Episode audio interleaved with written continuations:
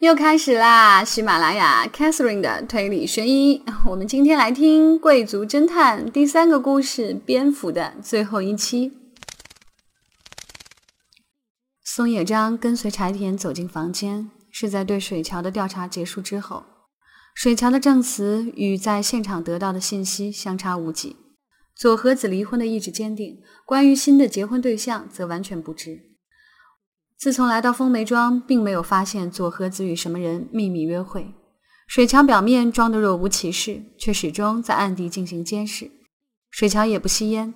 关于绢花，则是完全没有收获。有关花冠的故事，他也是在两天前第一次听到。说起来，尽管是妹夫，但大山的著作却一本也未曾读过。松野似乎早已察觉到自己要被传唤，在原田询问之前。便开始讲述了自己与佐和子的关系。前年的春天，我们在一次酒会上相识，那是一次招待客户的酒会，我也有幸出席。公司的许多重量级董事都在现场，所以感到非常紧张，没有顾得上吃饭。当时佐和子小姐往我的空酒杯里倒上了葡萄酒，我对她是一见倾心，对方似乎对我也产生了好感，于是我们保持了半年的联系。然而，仅此而已。最后，松野又补充了一句：“这是在调查杀人事件，而对方说话的语气却如此轻浮，这让原田感到气愤。在其他案件调查中，偶尔也会碰到这样的人，多数情况下，即使这种人不是凶手，但也与事件有着密切的关系。相反，凶手却总是显得很认真，其结局常常是被害人一样，落得个一无所有。那么，你为什么来到这儿呢？”那以后我再也没有和佐和子小姐联系过，根本不知道她会来到这儿，实在是只是纯粹的偶然。能够在这个地方见到佐和子小姐，我认为是上天的安排。呃，那么你没有提出恢复关系的要求吗？由于对方只是个贸易公司的职员，原田像往常一样采取了高压态势。如果还保持着联系，我会努力的向他靠近。和某些人不一样，我不是那种藕断丝连的男人。嗯，松野果断的说道。或许是在影射唐岛，可是松野为什么会知道唐岛的事情？从时间上说，唐岛和佐和子的关系出现在松野之后。你说的那些人是指谁？就是唐岛上树啊！昨天在亭子前，我看见他纠缠着佐和子小姐，一定是他提到了我的名字。你说的事情是真的吗？我不骗你，大岛大山道雄的粉丝也在，你去问问他们就会明白了。再次出现了那两个女孩的名字，原田多少有些惊讶。看来案件或许与他们有着密切的关系，最好进行一下调查。原田这样思考着。正在这时，啊！可是或许在此见到佐和子小姐也并非是一种偶然。原田忙问：“这话怎么解释？”记得从前对佐和子小姐谈起过谍阵记的事情，包括风梅庄。我觉得这是命中注定。松野语气颇为遗憾，原田则不去理解，原田则不去理睬松野的感叹。那么，请问你是几点钟去的谍阵记？我是十二点钟去的。我非常喜欢仪式开始前的气氛，希望能拍摄好的照片。护魔仪式结束之后，我就立刻赶了回来。所以，有关事件的情况，我刚刚才听说。你是一个人去的吗？是的，我也想有个同伴，所以就像刚才提到的女孩子们打了声招呼，但是遭到了拒绝。他们是大山道雄的粉丝，似乎非常愿意和他一同去。你有没有读过大山道雄的书？从前读过一本，好像是叫《恋钟情》，很有名的一本书。除此之外，就再也没有读过了。他的书不适合我，最后的女主人公总是很不幸。我不喜欢那样的结局。大山道雄就是爱写那样的书。呃，你读过《花冠》吗？你是说《花冠》吗？最近在广告上见到过那本书的女主人公，最后的结局幸福吗？不，原田回答道：“他很难说出女主人公就像佐和子一样被杀害后佩戴上花冠。你听到佐和子说过头戴花冠，死了也心甘情愿之类的话吗？你在说什么？我没有听说过。佐和子小姐天真无邪，充满活力，跟死亡根本谈不上关系。这件事情和刚才那本书有关系吗？这个你读了之后就会明白的。原田对松野态度冷淡，以表达对他的轻视。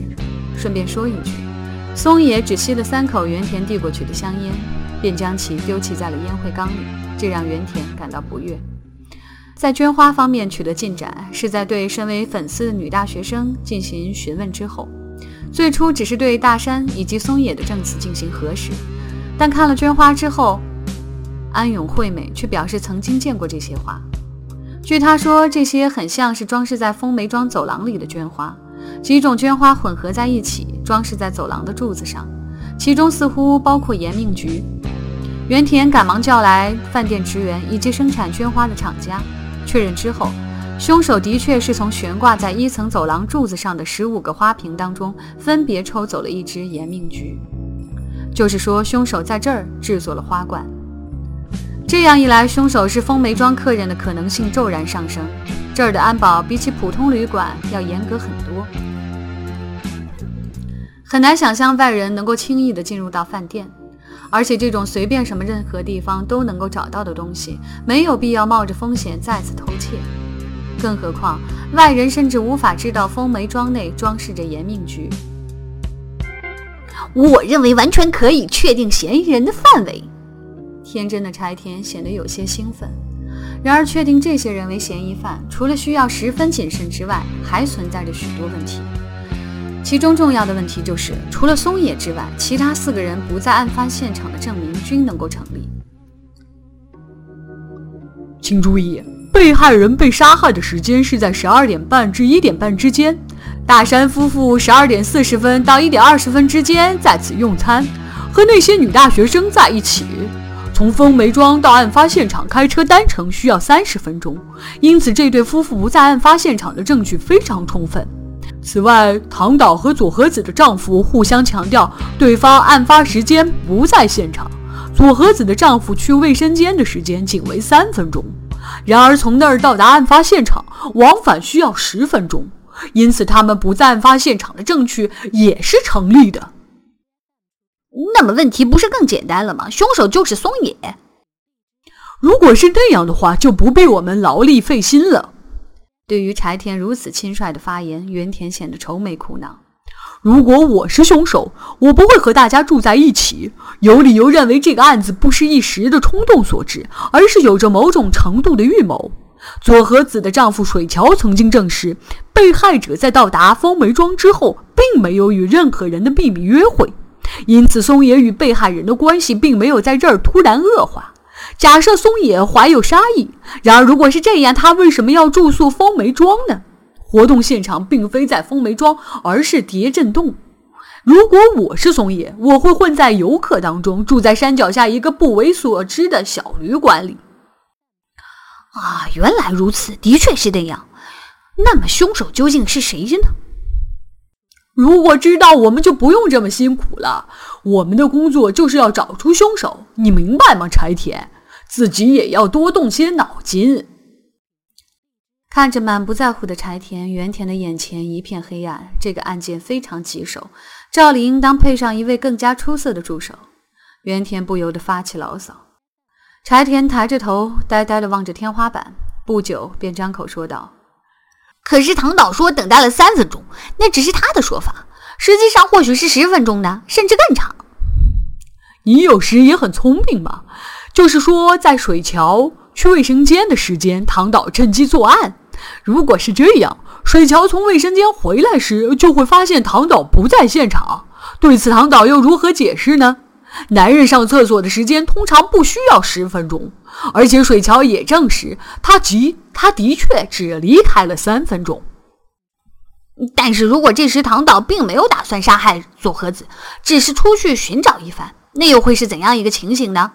会不会出现这种可能？他们在现场发生口角，致使唐导产生了杀意。十分钟之后，当唐导慌忙赶回来的时候，幸运的是水桥尚未返回，唐导在此继续等候。哦，让你久等了，不，只等了三分钟。唐导借着安抚水桥，故意混乱了时间。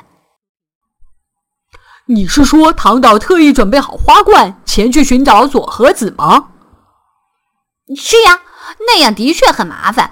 如果只是为了给受害人戴上花冠，原田思索着，用教训的口吻说道：“听我说，如果凶手给被害人戴上了花冠，这帮助我们判定凶手就在风梅庄内。但是如果不是这样，我们必须重新对你的假设进行审，我们必须重新对你的假设进行证实。”哦，是这样。这样一来，我们必须感谢特意给被害人戴上花冠的凶手了。或许对牛弹琴就是这个道理。原田正要进一步解释，这时传来了敲门的声音。年轻的刑警前来汇报案件的调查结果，找到了一对在洞穴里见到过唐岛的情侣。女方似乎是唐岛的粉丝，她一直在远处眺望着唐岛。因为不愿意冒失被打扰对方，所以她迟疑了许久，也没有上前打招呼。根据女方的证词，唐导与被害人分开之后，直到听见发现尸体的人发出的哀鸣，一直和水桥在一起。长时间被人观望，不如过来打个招呼，这反而让人感到心情舒畅。看来名人也有名人的烦恼啊。可是，在这期间，水桥去卫生间的时间是否真的是三分钟呢？是的，女方一直在注视着唐导。关于水桥去了什么地方，她并不知道。但是水桥离开的时间大约是三分钟，最长不过五分钟。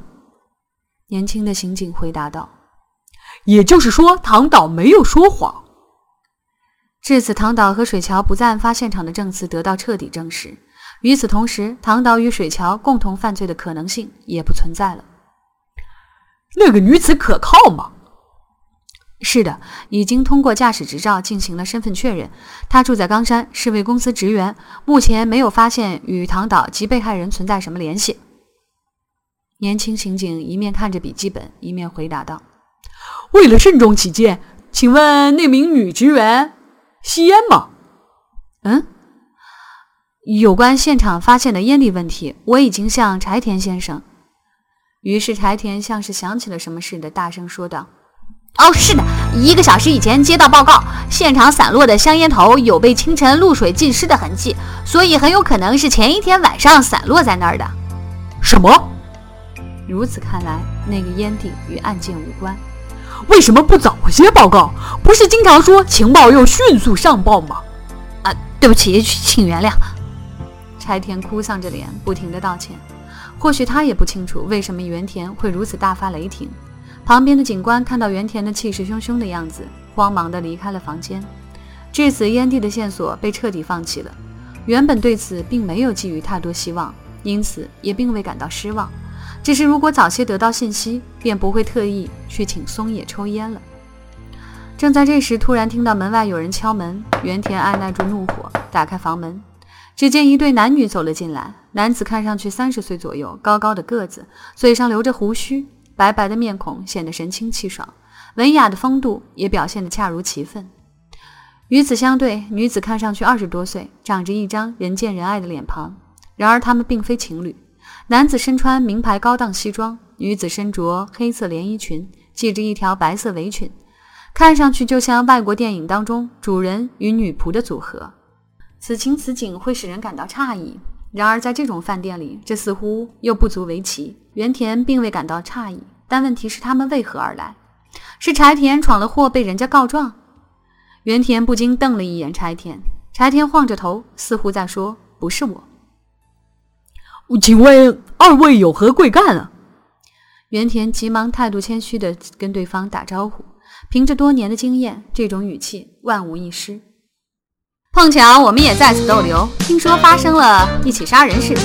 不用说，乡下的警察一定没有能力处理，因此我们前来伸出援助之手。我这个人天生就是喜欢助人为乐。男子不慌不忙地说道，那声音并不是很浑厚，却显得非常有穿透力。你是原田君吧？大致情况刚才已经听泽田君介绍过了，不过详细内容最好还是由你解释一下。他也希望由我来破解这个案件。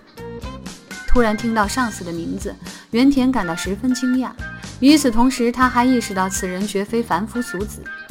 原田取出手机，张口说道：“为了慎重起见，请允许我确认一下。我等你确认，免得你不放心。我这个人很宽宏大量。那个警察真是疑神疑鬼，没完没了的确认。我们为什么要说瞎话呢？明摆着我们和大山先生在这儿是头一次见面。惠美大大的吐了一口气，盘腿坐在榻榻米上，将盛着啤酒的玻璃杯用力地放在了炕桌上。砰的一声巨响，不禁让人担心酒杯会被砸碎。像那种疑心生暗鬼的男人，在家里也无法让人接受。要么怀疑老婆是不是有了外遇，要么担心女儿和男朋友约会时是否干出了坏事儿。他早晚会妻离子散的，绝对是这样。到头来，没有人理睬那个老家伙。像这样疑心重重的，老了以后只好一个人孤孤单单的过日子，活该。啤酒似乎起了些许作用，惠美尖酸刻薄地发着牢骚，不知已经喝掉了多少瓶。一二三，继子数着榻榻米上的空瓶子，一共五瓶。无疑，继子自己帮助惠美解决了近一半，但仍赶不上惠美的酒量。尽管只是一面之交，但毕竟认识的人被杀害了。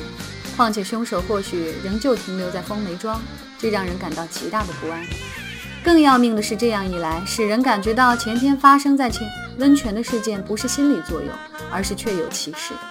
似乎今天还是会喝醉，其结果非但不能得到安慰，反而会跟着醉得一塌糊涂。初衷并非如此，为什么会有这样的结果？继子心情忧郁地望着啤酒杯，真让人生气。花冠的事情是我说出来的，然而那个警察反倒恩将仇报，问个没完。你怎么会注意到这里的装饰着的延命菊呢？我对花卉造型非常挑剔，因此发觉形状和昨天有些不一样。按照警察的说法，似乎是凶手接触过的，因此他们开始对住在凤梅庄的大山先生等人产生怀疑。可是我想，说不定是佐和子小姐自己干的呢。惠美的话使继子感到惊讶。继子不曾想象被害人头顶的花冠竟是佐和子亲手制作的。但是佐和子小姐为什么要那样做呢？难道说是因为读了花冠吗？他不是曾经说过，头戴着花冠被心爱的人杀死也心甘情愿吗？而且他的性格多少有些古怪，一般人是不会偷了花去做花环的。尽管只见过一面，但感觉左和子的确有可能不顾及别人的感受而随便拿风梅庄的东西。但是说到杀人，这可不是一般人能够做出的事情。可是如果真的是为了死而制作花冠，我宁愿选择鲜花，而不是用绢花。我宁愿多转几间花店。平时可以吃人工的蟹肉棒，但是在即将离开地球的最后一天，必须吃真正的蟹肉。那当然了。如果我知道马上就要去死，是不会用仿造品欺骗自己的。我在即将离开这个地球的最后一天，一定要吃熊猫火锅。正当惠美舔着嘴唇说的眉飞色舞时，传来了敲门的声音，同时一个女人的声音开口问道：“对不起，可以打扰吗？”最初还以为是女招待前来收拾饭桌，进来之后才发现，那是一位只有在欧美电影中才会出现的。身穿女仆服装的年轻女子，她以娴熟的动作坐在了继子的旁边。你们是四旗继子小姐和安永惠美小姐吧？我叫田中，非常抱歉，我接受某人的命令向你们询问有关此次事件的情况，请就你们二位了解的有关内容向我说明一下。嗯，毫无疑问，我已经得到了原田警部补的许可。嗯什么是受了那个家伙的指使吗？惠美涨红着脸，眼睛盯着田中。啊，不对，只是得到他的许可。我和他们没有任何关系，因此你们没有必要顾忌。无论说什么坏话，也不会传到原田先生的耳朵里。田中笑着，脸上溢出微笑。我们说了，你能明白吗？惠美大声笑着，往杯子里注入第六杯啤酒。可以，我们可以合作，只是我们不会说瞎话，所以请你不要重复的问起来个没完。接下来，继子和惠美逐一回答了他的问题。由于酒精的作用，使得警惕性有所下降，然而，更重要的是，对方与警察完全不同，而是和自己一样的女人。多数情况下，这个女人与警察提出的问题并无两样，只是有关跟踪狂事件，对方更加详细的了解了情况。刚才那个人是什么人？田中离去大约两个小时，惠美清醒了过来，问继子：“好像是女仆，头上还戴着卡秋莎发圈。”这个我知道。我的问题是，为什么一个女仆要来向我们打听有关案件的调查？女仆的提问非常细致，从继子和惠美到达风梅庄到现在，所有细节均被一网打尽。记得看过一部长达两个小时电视剧，描写的是一位在茶馆打工的女孩的故事。那位女主人平时也是仆人打扮吗？继子摇了摇头，穿仆人服装只是在做女仆的时候。那么可能是真的女仆，看样子并不那么浮夸，始终显得古朴典雅。也许你说的对，能够到这儿来的人携带着女仆，或许也不足为奇呢。哎，这么说，惠美家也有女仆啦？我家没有，倒是有位阿姨。惠美家里有阿姨。继子偷偷的伸了伸舌头。田中这个人不像是在装模作样的做戏，倒像是位真正的女仆。我小的时候学过插花，其中的规矩很繁琐，所以我非常清楚，她那种举止不经过严格训练是无法做到的。原来如此，可是惠美的举止也那么优雅吗？我的优雅已经随着青春的流逝。不翼而飞了。第二天早晨，随着年轻刑警一声呼唤，继子和惠美来到了客厅。这里已经聚集了唐岛等与事件有关的全体人员。或许事件的调查取得了某些进展，继子这样想着，心里却疑惑重重：为什么自己和惠美也被召集到此呢？看了看惠美，对方也不安地望着自己。啊，你们也被叫来了吗？说话的是松野。松野与唐岛等人拉开距离，一个人坐在另一边。对面桌子旁坐着被害人的丈夫水桥和姐姐真之子，看上去难以靠近。无奈，两个人只好与松野保持着一定的距离，也坐了下来。然而，松野却迅速地向继子和惠美靠近，并张口说道：“据说即将宣布凶手的名字。”全体人员均被召集在一起，就像是电视剧里的场面。现实当中也有这种事情吗？松野则歪着头表示不解。有史以来第一次被卷入事件当中，你们俩是否早已经历过？胡说，我们怎么会经历这种事情？妻子突然想到，松野也被召集到此，说明他在某种程度上也与事件有牵连。而且，如果真的当场宣布凶手的话，或许就是他。妻子恨不得离松野远一些。这时，里面的隔扇被轻轻打开。田中带着一副冷酷的面孔走了出来，跟在后面的是昨晚的女仆和一位身穿西装、嘴上留着胡须的男子。啊！继子看了一眼惠美，惠美的脸色突然变得十分苍白。你怎么了？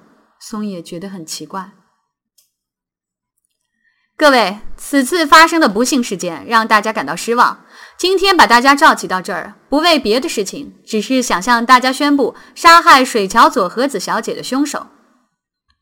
开口讲话的并不是警察，而是嘴上留着胡须的男子。请问你是什么人？唐导瓮声瓮气地提出质疑，他的语气比平时粗鲁很多。一大早就把我们叫来，你们到底打算做什么？昨天一天之内。竟然盘问了两次，你是在问我吗？我嘛，哼，是的，有人称我为贵族侦探。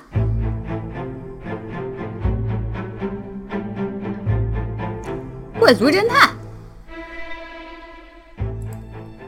你是不是在开玩笑？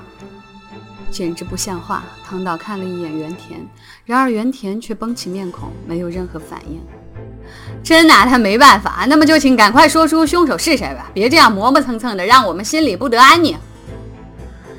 那么好吧，下面就请这位女仆人田中向大家阐明真相。不是由你来解释吗？始终保持沉默的原田惊讶地问道。他似乎也并不十分清楚这位贵族侦探的安排。是啊，你不是侦探吗？唐导也跟着插话。然而侦探毫不介意，相反显得有些惊讶。我为什么要去做推理之类的麻烦事儿？那些杂事儿可以让仆人去做。我认为，对于下榻风梅庄的客人来说，这些应当是常识。可是现在这儿却显得和一般的旅店没有什么区别，实在令人感到遗憾。现在像是在观看一场滑稽戏表演，而不是在调查杀人事件。继子一时间感到难以置信。那么，继续往下进行，田中。是的。随着一个清脆的声音，女仆站了起来。下面代替侦探大人，由我来进行案件的推理。我是侍女田中，作为仆人，或许有些放肆，还望大家多多包涵。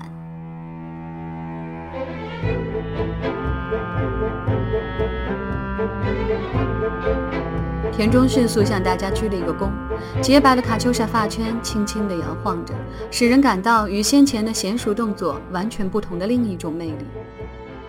说到此次案件，实际上极为简单，根本无需侦探大人亲自出马，或许仆人也能处理得很好。用不着絮絮叨叨的，赶快说出凶手是谁。感到厌烦的唐导开始喝起了倒彩。明白了，那么我宣布凶手的姓名：杀害水桥佐和子的凶手是那边就坐的大山道雄先生。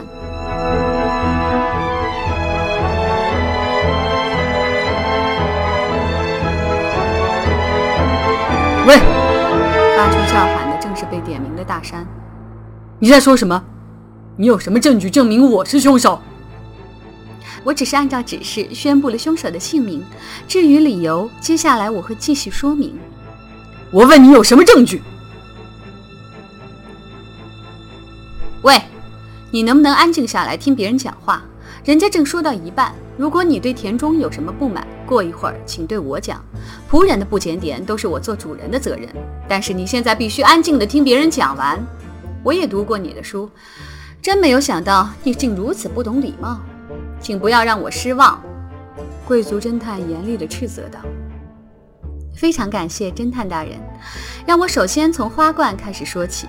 佐和子小姐头戴花冠被人杀害，这是因为佐和子小姐被大山先生花冠中的主人公刺激，公开宣称自己即使被心爱的人杀死也心甘情愿。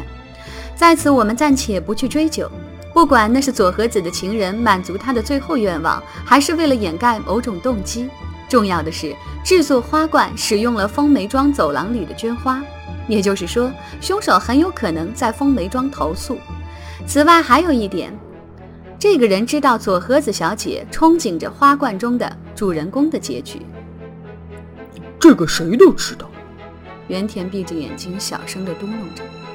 那么，凶手是从什么时候开始知道左和子小姐这一愿望呢？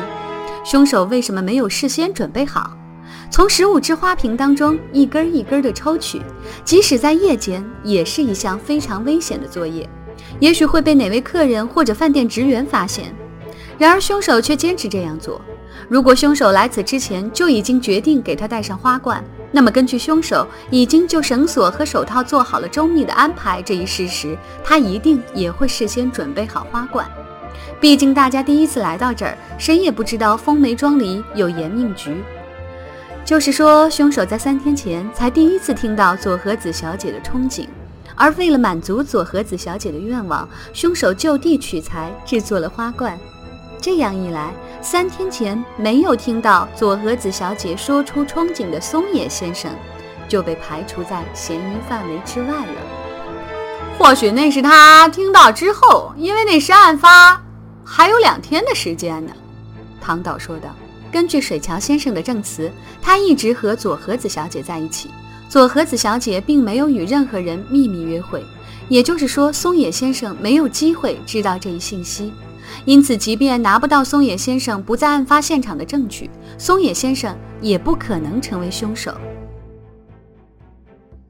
与此同时，凶手被限定在当时在场的六个人中。可是那六个人都有不在案发现场的证据啊。表面上的确是那样，可是当我听到原田先生与纪子小姐的谈话后，发现了一个小小的矛盾。按照原田先生所说，大山先生非常厌恶吸烟，是这样吗？是的，我认为吸烟者都应当被灭绝。可是据纪子小姐证实，她在第二次与你会面时感觉到了一股刺鼻的烟味儿，没有错吧，纪子小姐？啊，是的，我记得非常清楚，因为我也不喜欢抽烟。这说明了一个什么问题呢？很难想象一个讨厌吸烟的人，一夜之间竟会变成一个大烟枪。或许纪子小姐见到的大山先生根本就不是大山本人，而是完全不同的另外一个人。不可能，那就是大山先生不会错的。于是田中用充满慈爱的目光望着惠美。为什么如此肯定？你们二位第二次见到大山先生是在愁月餐厅那昏暗的灯光下吧？而且对方戴着一副太阳镜，尽管是半透明的。而且在此之前，你们只在前一天见过一次面。如果事隔数日在其他场所另见，那则另当别论。如果是第二天在同一个饭店内，即使有细小的变化，也不会引起注意。那么那会是谁呢？先生总不会有一位双胞胎的兄弟吧？继子头脑一片混乱。记得几年前发生过一个事件，一位酷似大山先生的人冒充他到处骗吃骗喝，最后遭到逮捕。那个事件我现在仍然记忆犹新。凶手盗用大山道雄的名字，在饭店里大吃大喝，然后逃之夭夭，而且是屡次三番的作案。难道此次又是利用他做了替身吗？田中轻轻的点了点头。可是那是案发前一天的事情，难道说是的？案发当天在仇月共进午餐时的大山也是替身。但是那天夫人不是也在一起？说到这儿，继子闭上了嘴，他看着真之子，真之子的面部表情犹如戴了一张面具。他看着继子，进而对田中怒目而视，那眼神令人不寒而栗。和夫人在一起出现，就不会引起别人的怀疑。这期间，大山先生则来到了叠阵记，将在那儿等候的佐和子小姐杀害了。真是莫名其妙。如果有替身的话，只要在事发当天出现就可以了。作为大山的粉丝，惠美仍然不会相信有这种事情的发生。无论长得多么相像，最亲近的人也会知道不是本人。为此，在前一天刻意安排双方见面，目的是看看你们能否分辨出真假。时间安排在作案之前，且替身一个人。这时，即使事情败露，也可以推诿说是这个人屡教不改。这时，只要将杀害佐和子小姐的计划推迟，就不会被人看出破绽。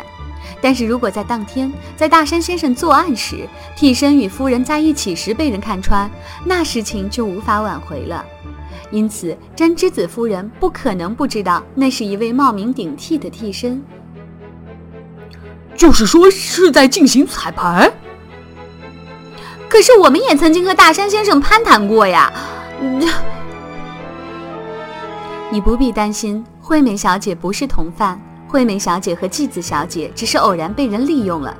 三天前，你们主动向大山先生打招呼，所以才被锁定为目标。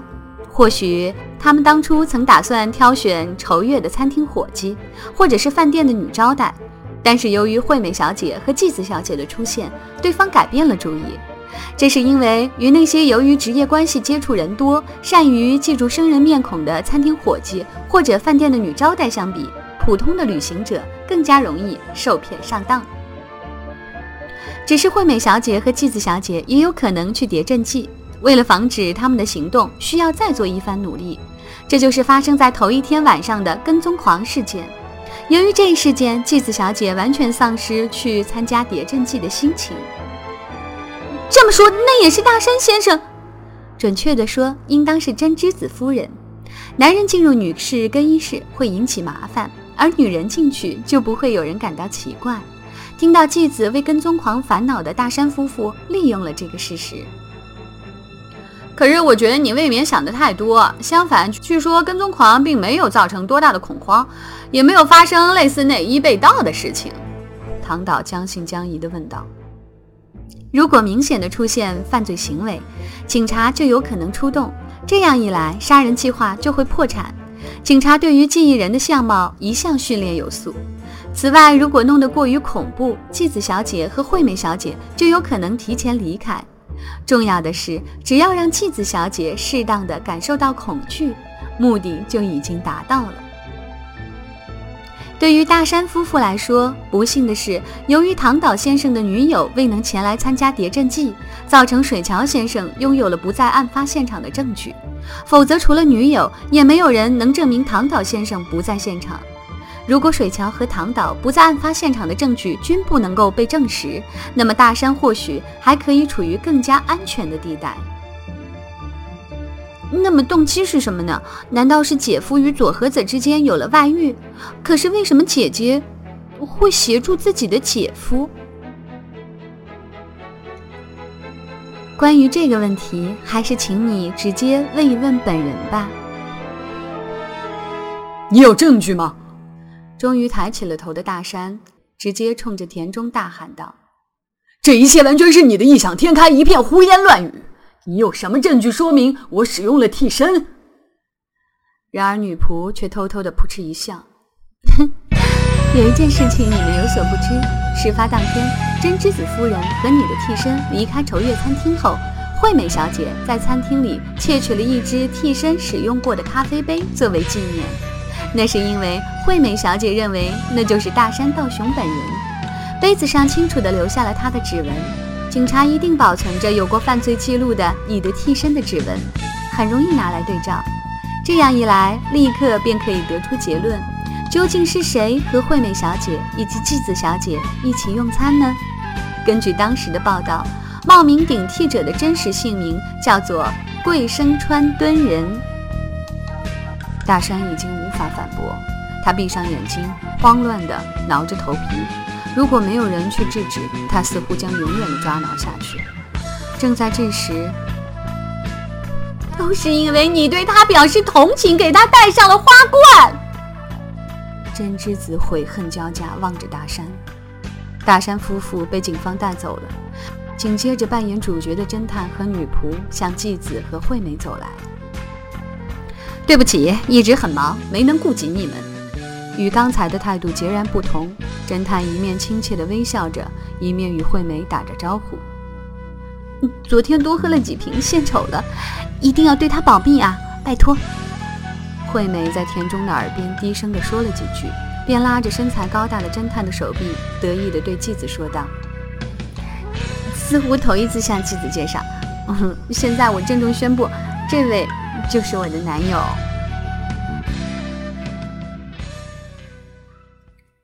我想细心的听众应该能够听得出来，在这位男朋友刚出场时，Catherine 的配音也是使用了之前两则故事《贵族侦探》里所用的音色。希望我的细心安排之处，你有听出些许端倪呢？这个故事，Catherine 觉得在轨迹的设置上还是挺满意的。嗯，下一个短篇故事就会来了，希望你和我一样，一起期待来自于马耶雄松《贵族侦探》的下一个故事。拜拜。